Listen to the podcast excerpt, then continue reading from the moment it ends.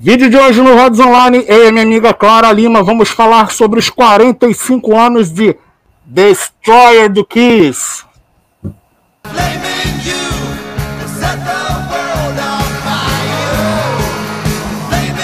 Fala aí galera, beleza? Rodrigo aqui, sejam todos muito bem-vindos ao Rods Online. Se você não conhecia o canal, vou pedir para você se inscrever e para você que já é inscrito, já é da casa, muito obrigado por mais uma visita vou pedir para você deixar aquele like maroto. E antes de, antes de eu e Clarinha começarmos a falar sobre esse álbum aqui, Kiss Destroyer, que está completando 45 anos. É, antes disso, vou lembrar você que nós estamos no Spotify. Inclusive, esse episódio aqui vai também para o Spotify em formato de podcast. Você que curte ouvir um podcast enquanto você lava a louça, né, Clarinha? É, lava louça dirige, né? O que for. É. Aí você vai lá, bota lá Rods Online, você vai poder ouvir todos os nossos bate-papos, as nossas lives, tudo em formato de podcast, tá? E o Rods Online está também no Instagram e no Facebook. No Instagram está aparecendo aí na tela para você, tem também na descrição do vídeo e no Facebook. Segue a gente lá, é Rods Online, é só botar Rods Online no Facebook para você seguir a gente. Clarinha, hoje vamos falar de Kiss Destroyer. E aí, o que, que, você acha do Kiss Destroyer, Clarinha, que está completando 45 anos de vida? Eu acho um puta disco, né? Foi o primeiro disco do Kiss que o nível da produção foi elevado realmente, né? Não só as canções são sensacionais, mas o, a produção, a texturização, a timbragem, tudo é incrível. E eu acho que esse é um álbum de metal, não de hard. Você acha um álbum de metal, Clarinha? Eu acho. Eu acho que é o álbum mais metal que o Kiss tem, dos que eu ouvi até hoje. Recomendo que você ouça Kiss Revenge. Você vai mudar, você vai mudar a sua opinião. É mais metal, é mais metal do que é, Kiss é. Revenge de, de 1992. Esse você não ouviu ainda, né? Não, conheço pouco esse. Aliás, aliás, deixa eu lembrar a galera aqui que a Clarinha só conhecia os clássicos ali do Kiss e aí começou, graças à, à influência do Rods Online, a Clarinha começou a mergulhar na discografia do Kiss, né, Clarinha? Discografia e as histórias e as biografias. Aí entrei nessa pira aí há alguns meses. E agora eu virei uma fã assim mais mais completa né, da banda do que eu era. Tá, tá gostando, Clarinha? Tá gostando? Tô, tô curtindo bastante. E tanto as músicas quanto as histórias, as biografias, a forma de ver dos caras, a forma de, de lidar com negócios que os caras têm. Tudo isso me interessa muito. A biografia do Paul Stanley foi uma das melhores que eu já li na minha vida. É sensacional mesmo. Eu acho que é um livro que todo músico deveria ler, mesmo aqueles que não ligam para Kiss. Eu acho que é um livro assim que realmente traz muito para a pessoa. E, e, e não só é legal não só é, para quem é fã da banda, né, para conhecer ali os bastidores do, do Kiss, porque afinal de contas o Paul Stanley ele é a cara do Kiss. Muita gente fala do Gene, é óbvio, existe a parceria ali, a cumplicidade, o Gene desde o início. Mas o, o, o Paul Stanley de uns anos para cá, o, o, se não fosse o Paul Stanley, talvez o Kiss já tivesse até terminado, né? Aliás, lá nos anos 80, quando o Gene quis fazer aí a carreira dele de ator, talvez ali o Kiss tivesse terminado se o Paul Stanley não tivesse tomado as rédeas da situação. Né? Então, vale também para você conhecer um pouco os bastidores da banda e da história de vida do Paul Stanley, de superação, do cara perseguir os sonhos dele ali, o cara queria muito aquilo, então ele correu atrás. Então é muito legal a, a biografia dele por conta disso também. Né? Clarinha, então. É um cara... Fala, fala, pode falar. Ele é um cara que tem uma postura que eu acho muito impressionante. Ele é muito autocrítico. Sim, então, verdade. Então ele, ele, relata as coisas sempre com autocrítica, sempre falando: Isso aqui eu fiz bem, isso aqui eu poderia ter feito melhor, isso aqui eu me arrependo. Então ele tem uma autorreflexão naquilo que ele fez que é muito interessante. Verdade. Bom, então, falando um pouquinho sobre o Kiss Destroyer, que é o quarto álbum de estúdio do Kiss, é, foi lançado no dia 15 de março de 1976. Eu não era nem nascido ainda. Pela Casablanca Records. E foi é, o terceiro álbum do Kiss a entrar no top 40 dos Estados Unidos. E esse álbum aí, ele foi, como a Clarinha já, já falou, ele foi o primeiro grande sucesso do Kiss, falando em álbuns de estúdio, né? Porque o, os três primeiros, eles não tinham feito tanto sucesso quanto o Destroyer fez no seu lançamento. O Kiss explodiu mesmo com o Kiss Alive. E aí criou-se uma expectativa muito grande em cima da banda. E aí a gravadora, óbvio, encheu os cofres de dinheiro aí graças ao, ao Kiss Alive. E aí eles puderam fazer uma produção mais refinada no Kiss Destroyer. E aí eles contrataram o produtor Bob Ezrin, que já era um produtor conceituado e já tinha trabalhado, inclusive, com Alice Cooper. Não é isso, Clarinha? É isso. Eles ficaram impressionados com o trabalho do Alice Cooper e o Bob diz que ele ouvia sempre falar no Kiss de essa banda é sensacional, você tem que produzir essa banda. Então ele começou a se interessar e encontrou os caras num prédio comercial e aí se apresentou para os caras, e aí depois foi ideia do Bill Alcoin chamar ele, não foi isso? Sim, foi isso mesmo. Foi isso e... mesmo. E aí a gente vai entrar na parte de produção do disco, né? Porque o Kiss chegou com as demos e muitas das demos de música o cara rejeitou, falou: não, não quero nada disso. Essas letras assim, é, eu sou um rockstar e venha transar comigo, ele falou: não quero nada disso. Vamos, vamos cair na real, vamos mudar de mudar o patamar, mudar o. O Paul Stanley diz que ele nunca escreveria uma letra como Detroit Rock City se não fosse o Bob. Né? Exatamente. Né? E só, e só acrescentando, Clarinha, o Kiss, eles, eles chegaram com 15 músicas nessa demo aí, e o, o Bob Ezrin, ele rejeitou praticamente tudo, eles acabaram aproveitando algumas coisas, né, retrabalharam algumas versões, foi o caso de God of Thunder, Detroit Rock City também, que eles retrabalharam ali, é, teve, tinha uma música chamada Mad Dog, que eles mudaram, que acabou virando lá a, a Sweet Pain, e aí aproveitaram os riffs também dessa música Mad Dog, que foi para a música Flaming Uve. E o resto praticamente foi descartado, o Kiss acabou usando depois algum desse material aí é, no álbum Rock and Roll Over, no disco solo do Gene em 1978, e algumas coisas nunca foram lançadas. Eu acho interessante os detalhes de produção desse álbum, porque o Bob Ezrin ele trouxe. Como é que pronuncia o nome dele? Bob? Bob Ezrin. Bob Ezrin. Bob Ezrin.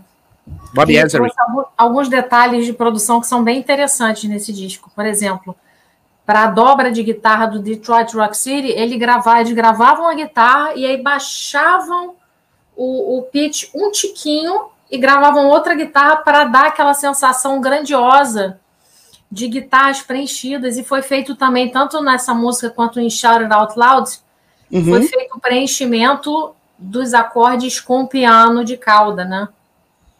A gente escuta esse detalhe no, no final do refrão do Shout Out Loud, a gente consegue ouvir o piano ali operando. Clarinha, foi interessante você falar essa questão aí, porque os primeiros álbuns do, do Kiss, eles, eles eram álbuns muito crus, né? Os caras Sim. iam lá pro estúdio, eles tocavam, não, não tinha nada muito muito refinado. E pela primeira vez, o, o, o Kiss contou com coral, com cordas, né? Com piano. E teve até a questão lá que eles incluíram lá na, na Great Expectations, né? Que é a música que tem as crianças cantando. Aliás, eu adoro essa música. E parece que tem uma, um, um pedaço lá, eu não sei se você leu sobre isso, que é de uma música do Beethoven, é, Piano Sonata, número 8. O senhor já, já leu sobre isso? É, não, não sobre é. isso. Então, assim, o Bob Ezrin, o Bob Ezrin, ele trouxe todo um panorama diferente para a banda, né? Aliás, deixa eu recomendar aqui para a galera esse, esse livro aqui, ó. Aliás, eu já fiz um vídeo também falando sobre os livros do Kiss que eu tenho, que eu já li, as recomendações. Vou deixar no card aí para vocês conferirem. E um deles é esse aqui, que é o Kiss Kiss por trás das máscaras. Esse livro é um espetáculo. Eu é, tenho ele também, no meu é versão digital. É espetacular. Esse livro é muito legal, cara. Esse livro é muito legal e ele e ele vai, vai eles vão comentando, né? É, livro, é, disco por disco, né? Deixa eu tentar aqui achar o, o Destroyer aqui para mostrar para a galera. E aí tem a, ó, tá aqui, ó, Destroyer. E aí é legal. Não sei se vai dar para ver, acho que vai dar para ver aqui, ó, Destroyer. E aí tem a ficha técnica, e aí tem várias. Tem o um depoimento de várias pessoas ligadas à banda. Então tem do Bob Ezrin, tem do Bill Coin, tem da própria banda, né? Do Paul Stanley, do Ace. tem do Peter, tem aqui um sujeito chamado Cork Stasiak, que agora não me recordo quem é. é Jay Messina. Então, aqui, ó. Aí tem. É bem aí, legal, assim. É, é aí legal. tem o depoimento da galera falando aí sobre, sobre as gravações e tal, o que, que rolou durante o, o, as gravações do Destroyer. E depois tem um outro detalhe interessante, que são as faixas comentadas, ó, tá aqui, ó, começando aqui com Detroit Rock City, aí tem ali o, o depoimento do Paul Stanley, aí tem também aqui do Bob Ezra, então eles vão faixa por faixa, né, eles comentando a percepção deles na época da gravação do, do Destroyer. E aí o que é legal também é que muitas vezes o, o, o Paul Stanley tem a percepção é, de determinada música, né, de um jeito, e o Gene, o Ace completamente diferente. Aliás, ô Clarinha, eles falam que o Bob Ezrin quer um inferno é, gravar com o Bob Ezrin, que o Bob Ezrin exigia demais deles, né, cara? O Bob Ezrin, pelo que eu entendi, ele era um cara, assim, muito curto e grosso, assim. Tipo, ah, toca aí o que você trouxe. Ah, isso aí tá uma merda. Ele era, assim, meio, não tinha muito tato, não. Falava é. mesmo. É. E o Paul Stanley e o Jim gostaram disso porque eles acharam que a banda precisava de disciplina para poder se organizar e gravar. Só que pro pro, pro Ace e pro Peter Chris, parece que foi uma experiência assim emocionalmente mais brutal, eles relatam, né? O Peter Sim. Chris foi colocado muito para praticar partes e para aprender terminologia teórica, porque o Bob reclamava que não conseguia se comunicar tanto com ele assim na hora de decidir as coisas. E o Ace se queixa que o Bob ficava muito em cima. O Ace gosta de tocar mais relaxado, não gosta de ser pressionado. Então, eles não, eles não gostaram da experiência, embora tenham gostado do resultado sonoro, né? O Ace tem cara de ser aquele cara mais preguiçosão, né, cara? Eu lembro dele contar isso aí, que tinha dias que ele não tinha nem vontade de aparecer, porque ele falou que ele ia se aborrecer com o Bob Ezrin, que ele preferia ficar na, na, que ele já tinha passado a noite na balada já, já tava meio chapado, aí tinha que tocar, ele, porra, esse cara vai me encher o saco, acho melhor é. não ir. Parece é, que ele foi evitando mesmo, né? É, uhum. ele, ele reclama muito. Agora, o Peter Chris, por sua vez, ele elogia bastante o Bob Ezrin porque ele fala que o Bob Ezrin valorizou bastante ele, né? Valorizou. A bateria desse disco é outra coisa, né? Ele levou o Peter Chris para uma performance interpretativa.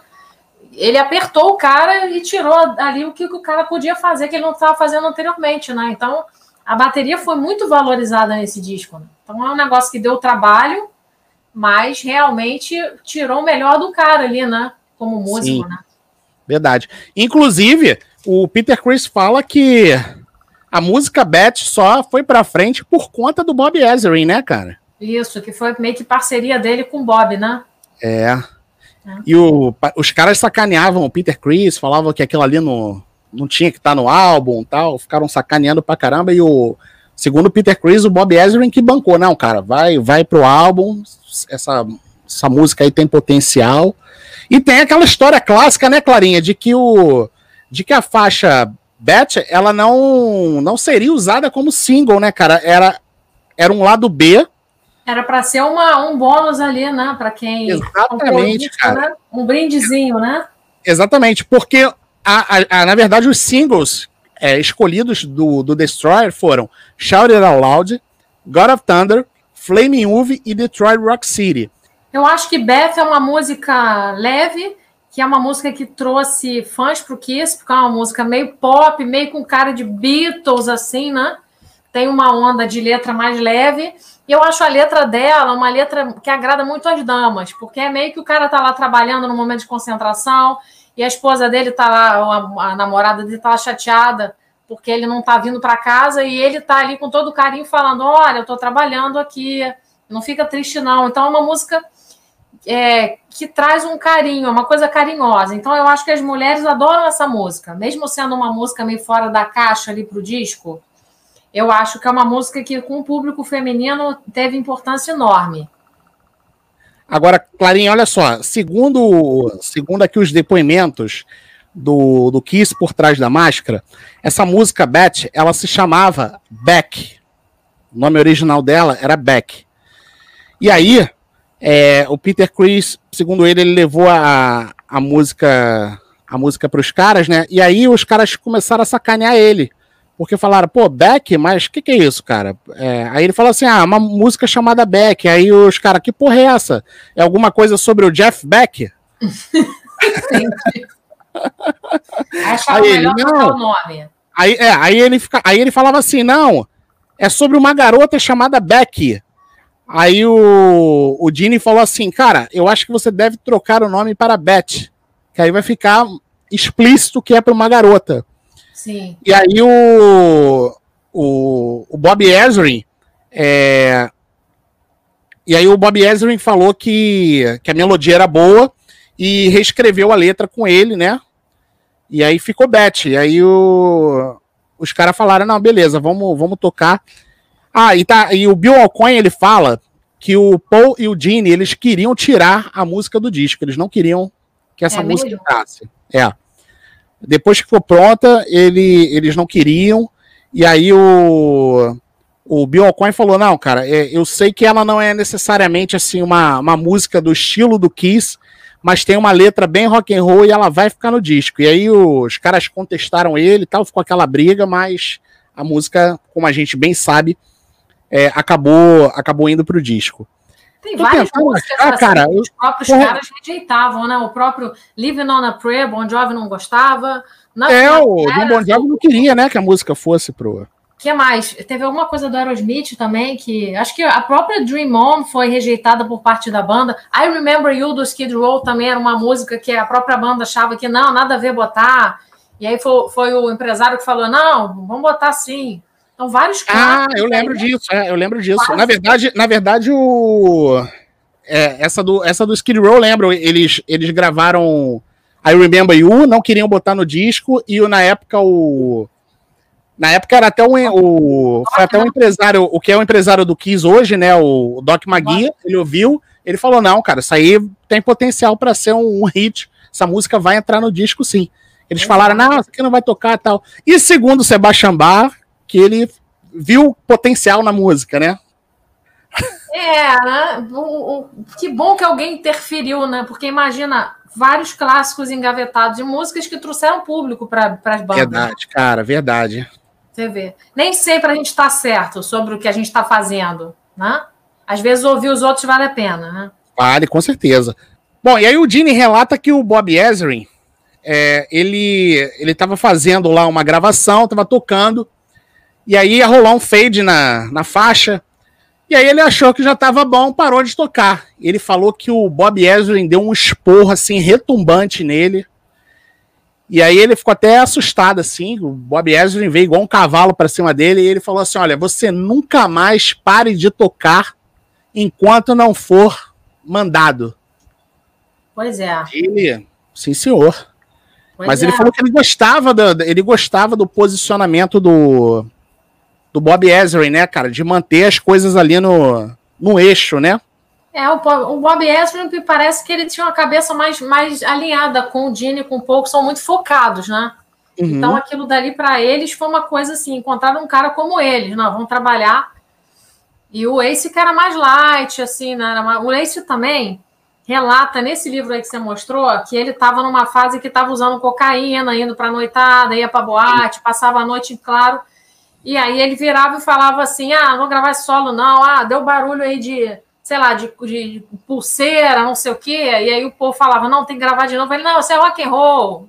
Ah, tem esse detalhe também, Clarinha, que você falou realmente. Ali, né, com perfeccionismo e tal, né? Ô, Clarinha, tem, agora você falou, lembrei. O Ace, ele queria gravar muitas faixas, ele, ele queria gravar, ele tava com, com os anéis, tava com, a, com aquelas Exatamente. pulseiras de, de metal, e aí fazia o barulho, né? Aí, o barulho dos anéis batendo e tal. E aí o Bob Ezrin, que, que porra é essa, cara? Tu tá maluco? Tira esse negócio aí para gravar ele. Não, mas ele, não, cara, isso aí vai dar interferência aí, não vai ficar legal. Ele, não, mas é rock and roll, não sei o que. Não, rock and roll porra nenhuma. Comigo não tem essa porra de rock and roll, não. É, exatamente, exatamente. Mas isso daí é elementar, né? Porque se o cara faz uma emenda de um solo com o outro, não tem corrente, outro não tem corrente, vai ficar tosco. Claro. Claro. Isso aí é, isso é óbvio. Só o Ace Frehley que não enxergava isso, né? Eu acho que os dois já deviam estar de saco cheio um do outro, né? Aí começa aquela picuinha de implicar com pequenas coisas, né? Mas o Bob Ezrin, nesse caso, ele tem razão, né, cara? Eu lembro sim, que isso sim. foi relatado pelo, pelo Ace, tem né, nesse livro aqui, inclusive, relatos sobre isso. Mas nesse caso especificamente, já devia de rolar um ranço mútuo ali. Mas nesse caso ali, o Bob Ezrin tem toda a razão, né, cara? Sim, com certeza. Agora, Clarinha, vamos falar da, da capa do, do Destroyer? Te agrada essa capa? Pô, eu acho essa capa linda, cara. Sensacional, né? A capa clássica, né? Capa clássica, é. E essa, e essa capa aqui, ó. favorita do que seja essa. E é, Carol. Aliás, aliás, deixa eu mostrar. Uma, a galera que me acompanha aí, que acompanha o canal, já, já, já viu, mas ali o bandeirão ali do Destroyer. Esse bandeirão aí, inclusive, já me acompanha aí há anos, cara. Tem esse, esse bandeirão do Kiss aí há muitos anos, cara. Já até perdi as contas aí de quantos anos eu tenho essa bandeira do Kiss. Eu tenho um posterzinho também menor ali. É, tô vendo, tô vendo. E essa capa não foi a primeira, né? Primeiro foi feita uma outra é... capa. Essa capa aqui, ela foi. Ela é obra de um artista chamado Ken Kelly, né? E aí o Ken Kelly, ele fez a capa que, na verdade, acabou se tornando a capa do, do remix do, do Destroyer, né? Do, que foi batizado de Resurrected. É. Que veio em 2012, que é essa capa aqui, ó. Essa capa aqui, depois eu vou botar na edição, eu vou botar grande aí na tela. Essa capa aqui. Essa capa aqui é a concepção original, só que teve um problema. Aqui eles estão com as roupas do Kiss Alive. Isso. Né? O figurino é diferente, ó. Se a gente comparar aqui, ó.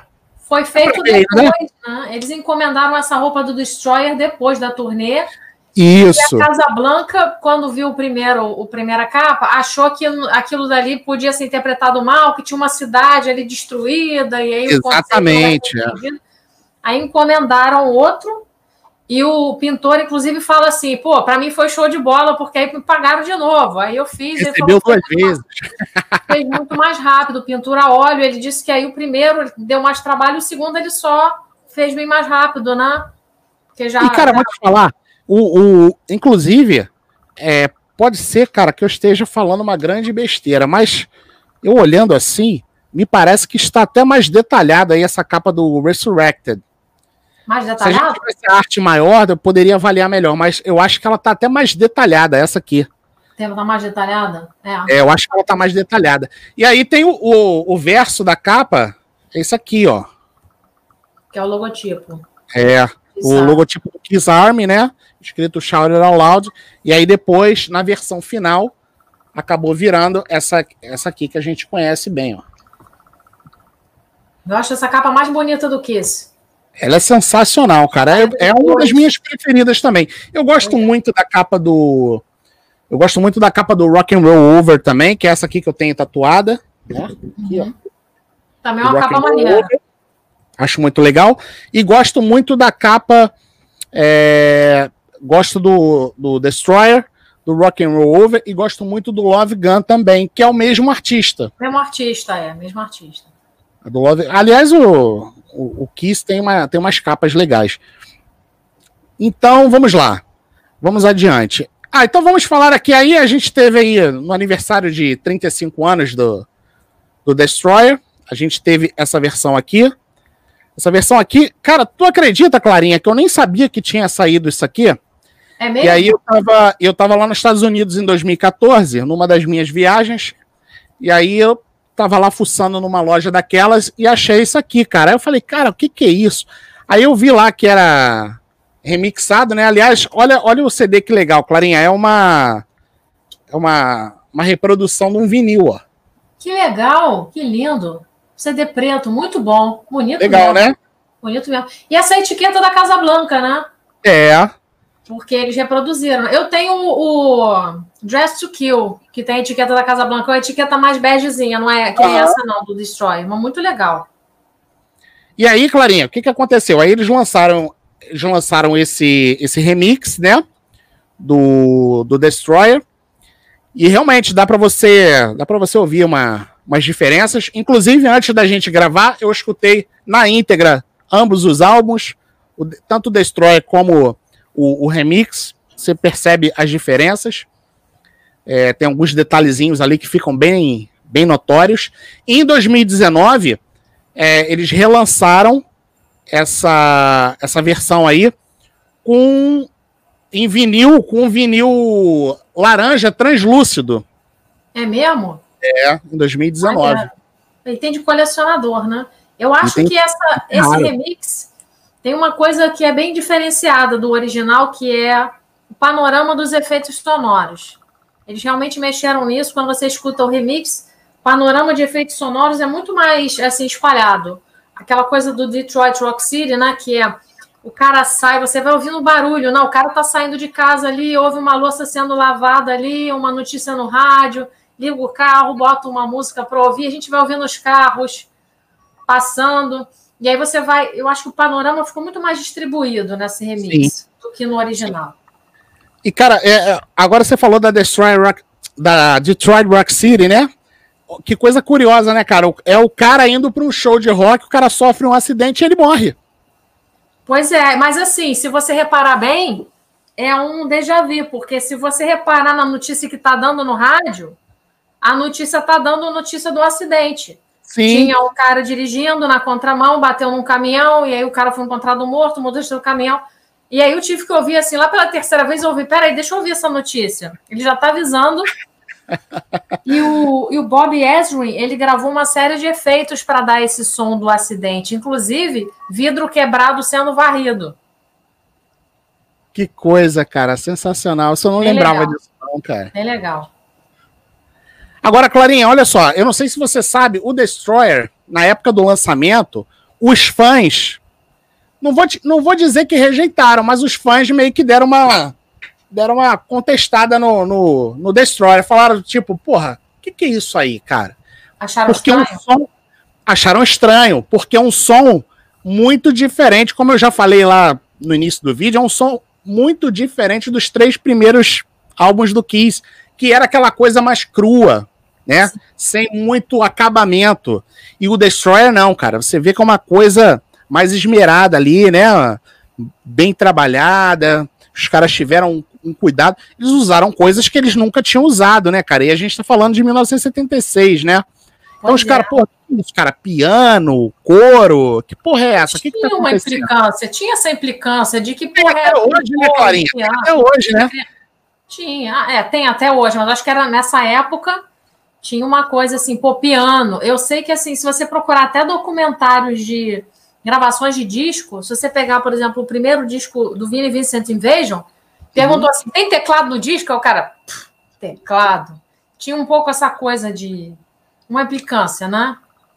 É, você vê, hoje em dia, se você pega uma banda aí, está acostumado com determinado tipo de som, e essa banda de repente coloca outros elementos, tem muitos fãs que já torcem o nariz, né, cara? Tem, tem sim. Então, isso aí rolou, isso rolou na época.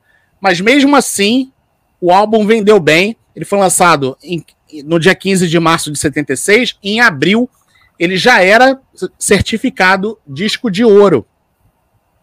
E inicialmente ele vendeu 850 mil cópias nos Estados Unidos. É muito disco, Clarinha. É, bastante coisa. Em comparação com os três primeiros, ou, ou com o próprio Alive, né? Ele vendeu mais que o Alive. É.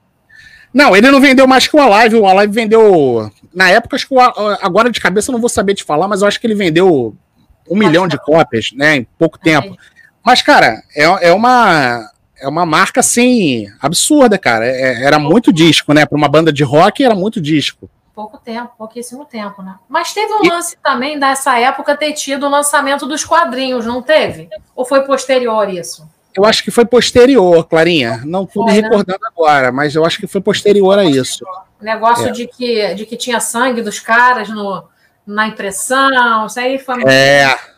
Que eles, na verdade, na verdade, eles tiraram uma gotinha ali e botaram num tonel gigante, que, que aquela gotinha de sangue deles se perdeu. Mas simbolicamente era o sangue dos caras ali misturado na tinta dos quadrinhos, né?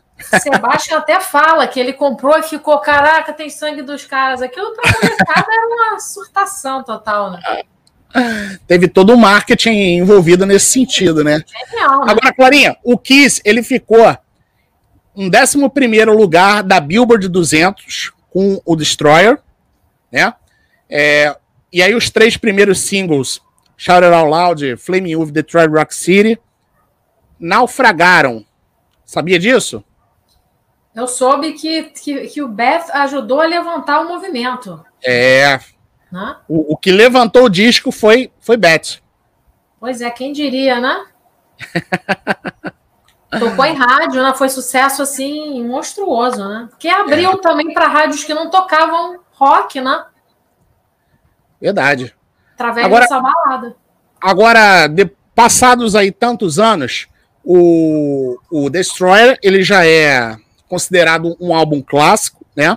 E tá aí né, na lista aí de vários sites de, de metal e de várias revistas. E aí, entre essas listas, a gente tem aí, ele tá listado é, no número 36 da, revi da revista Kerrang, como posição 36 dos 100 melhores álbuns de heavy metal de todos os tempos. E ele, e ele tá no número 489 da lista dos 500 melhores álbuns de todos os tempos da revista Rolling Stone, lista essa de 2012.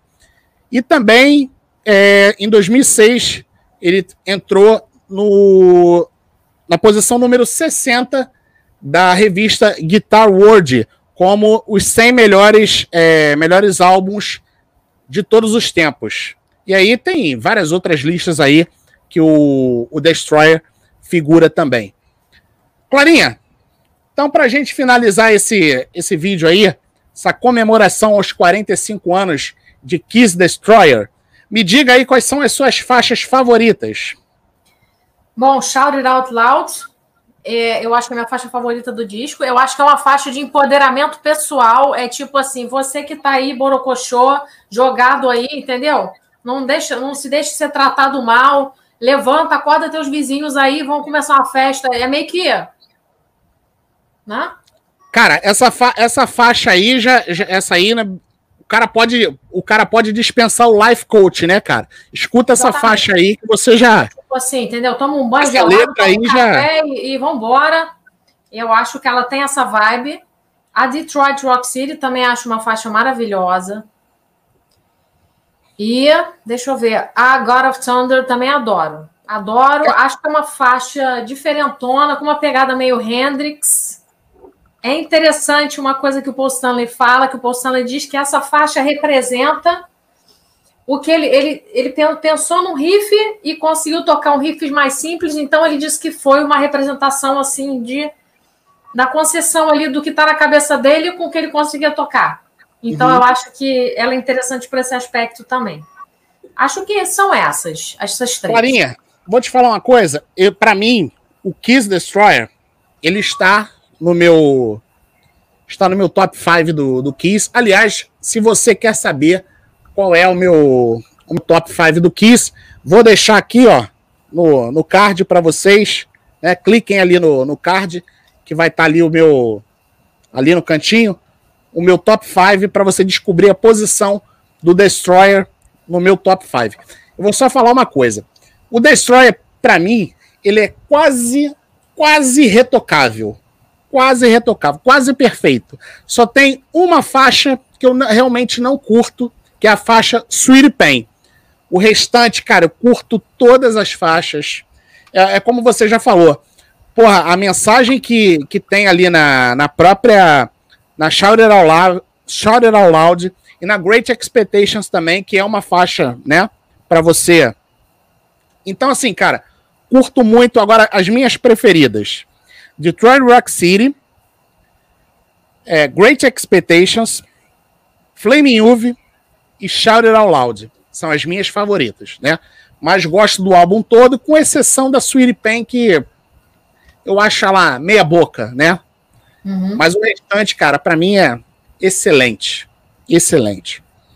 Tem uma faixa que eu gosto bastante também, que é uma faixa meio maluquinha que fecha o álbum que fecha é a não Rock é a Do You Love Me ou você tá ou você tá a Rock tá falando... Roll Party que foi meio que uma ah, tá. que foi colocada no final É, que aquilo eu... ali eu nem considero, aquilo ali eu nem considero. Eu, eu, eu, por anos eu considerei aquilo ali uma extensão da Do You Love Me, nem sabia que era uma faixa à parte. Pois é, eu acho que quando saiu a prensagem, ela não saía como uma faixa, ela saía como tipo um brinde para quem ouviu até o final. Exatamente, exatamente, porque se você pega o vinil, não tem ela listada, né?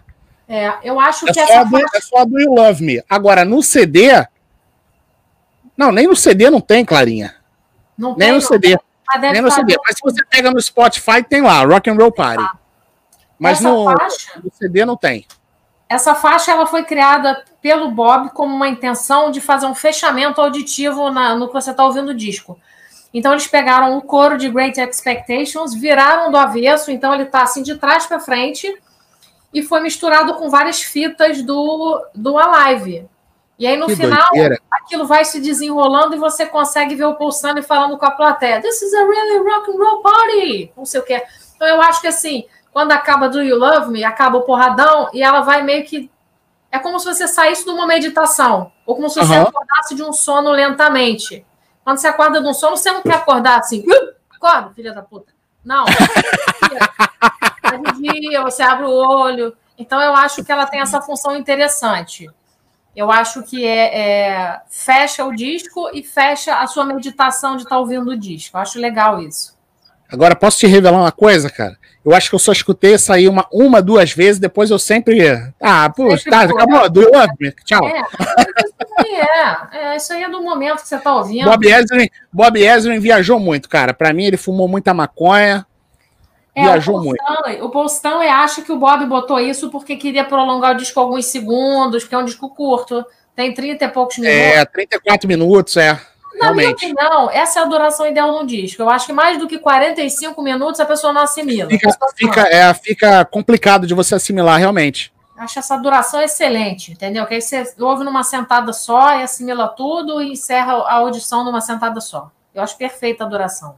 Verdade. Bom, galera, os contatos da Clarinha estão aparecendo aí na tela. Você que quiser fazer aula de canto com a Clarinha, dá uma conferida aí. A Clarinha tem também uma banda tributo ao Skid Row, que também está aparecendo aí o Instagram na tela para vocês. Então, acessem lá, Wild Guns, certo, Clarinha? Wild Underline Guns, Lima Clara Isso. e Lima Clara.vocalcoach. Falar para ir para o podcast, né? É, Estamos lá no Spotify. Aliás, os vídeos que eu fiz com a Clarinha, aliás, só tem um que ainda não foi, que vai em breve. Nós fizemos. Podemos revelar qual é, Clarinha? Quer revelar qual é? Uma dica muito rápida, assim, só para quem sabe, né? Isso. Aí, ó. Ó, ó. Em breve, em breve. Em breve vai ter o vídeo e vai, ter, e vai estar lá no Spotify também. Então, você que gosta aí do formato podcast, nós estamos lá no Spotify. Clica lá, Rods Online no Spotify, tem todas as nossas lives, todos os discos comentados, está tudo lá para você poder ouvir enquanto você dirige, enquanto você arruma a sua casa bagunçada, você vai poder escutar o Rods Online também. E estamos no Instagram, está aparecendo aí na tela e está também na descrição deste vídeo aí. Clarinha, mais uma vez, obrigado pela parceria, obrigado aí pela sua presença, seus comentários. Galera, se você não é inscrito no canal, por favor, se inscreva, deixa aquele like maroto aí para mim, para Clarinha e para os 45 anos de Kiss Destroyer, certo? E a gente volta numa próxima oportunidade. Um abraço a todos, valeu, fomos!